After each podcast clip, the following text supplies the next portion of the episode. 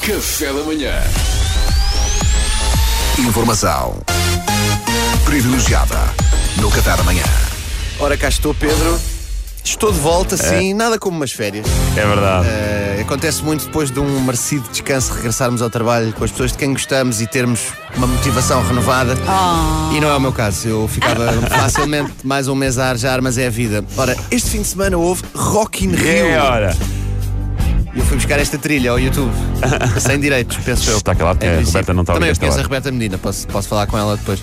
Roberta Medina, que muito querida, andava com uma credencial ao pescoço a dizer Roberta Medina no festival, que me pareceu a coisa mais redundante de sempre. Mas, mas mostra que ela de facto segue todos os procedimentos. É verdade. Ela ofereceu nos casacos que pagou, porque a fatura vinha no saco. E deve-lhe ter feito uma diferença, coitadinho. Eh, é verdade, terminou este ramadão de festivais a que fomos sujeitos e agora, em princípio, é javardeira máxima até vir o sarampo dos patos. Eh, nós estivemos a fazer, estivemos a fazer emissão no Rock in, Rio, eh, no Rock in Rio com a RFM e ehm, mais parecia Fátima, não é? Porque uma vez quatro radialistazinhos juram ter visto Salvador Martinha a flutuar junto a um stand. Portanto, foi uma verdadeira aparição. Eu, eu hoje vou-vos falar de- desta questão que eu já não ia a um festival há muito tempo e constatei que já não sou o mesmo festivaleiro de outrora. Está-se a dar um fenómeno na minha vertente festivaleira semelhante ao que se está a dar no meu aparelho digestivo, que é o envelhecimento. Nós estamos todos a envelhecer, reparem. Neste espaço de tempo, o Duarte ficou com mais 5 anos. É verdade. É verdade. Ah, pois é. Não está fácil, meus amigos. Estas costas. Aguenta, aguenta. Força aí, Eduardo. E eu neste momento sou um festivaleiro envelhecido.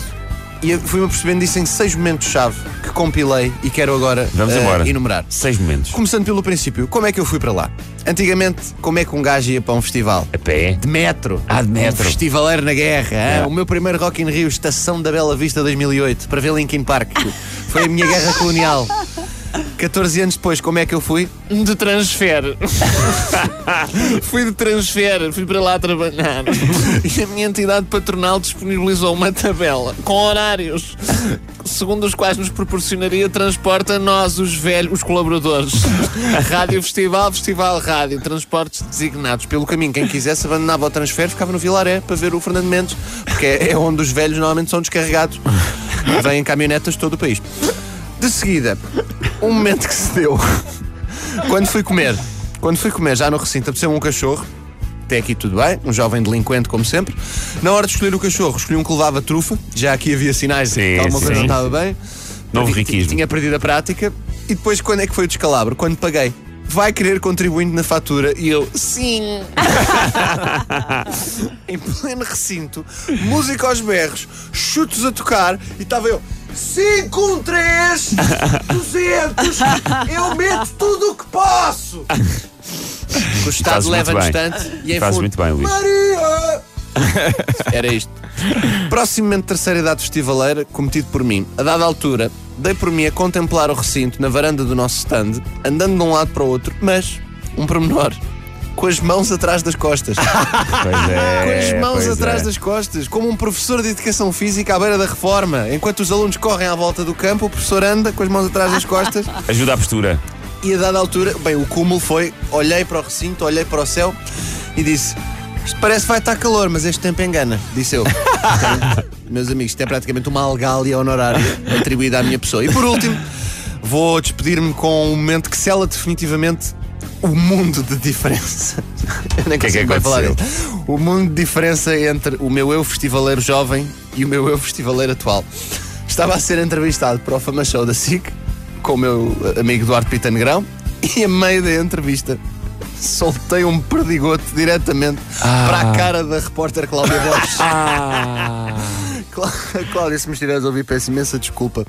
Ela, quando sentiu o perdigote, ela, ri- ela ficou um pouco confusa, disse mesmo: Bem, mas começou a chover. Eu, não, não, Cláudia, não, não. Receio bem que tenha sido saliva minha, a idade não perdoa. Se há uns anos eu dava entrevistas em festivais. sem câmara. que Sim, sim, sim. Sim, sim. Está gravado. Não sei se ela vai usar isso. Espero que sim. Espero que não. Espero que sim. Não. Há uns anos eu dava entrevistas em festivais na Zona VIP A repórter gira, sentindo-me popular e requisitado. Em 2022, envio salpicos de saliva involuntária para a cara das É, mesmas. pá, é o fim. Ficam aqui as minhas desculpas novamente à Cláudia Borges e se tudo correr bem no Rock in Rio 2024, eu vou tentar que não me caia a placa. Porque até porque vai doer mais à Cláudia. É possível, é possível. de repente, a minha dentadura nas mãos da Cláudia Borges. Não. Foi famachão. No próximo Rock in Rio, metes-me primeiro no copo de água e depois fazes a entrevista, sem a placa, para não corrermos riscos. calhar é o melhor. Obrigado, Luís Franco. Estamos todos a ficar velhos, Luís. É assim que calha a todos, meu É amigo. verdade. Mas olha, levaste um agasalho, foste o único. Agora, a fatura do cachorro, essa ninguém me tira.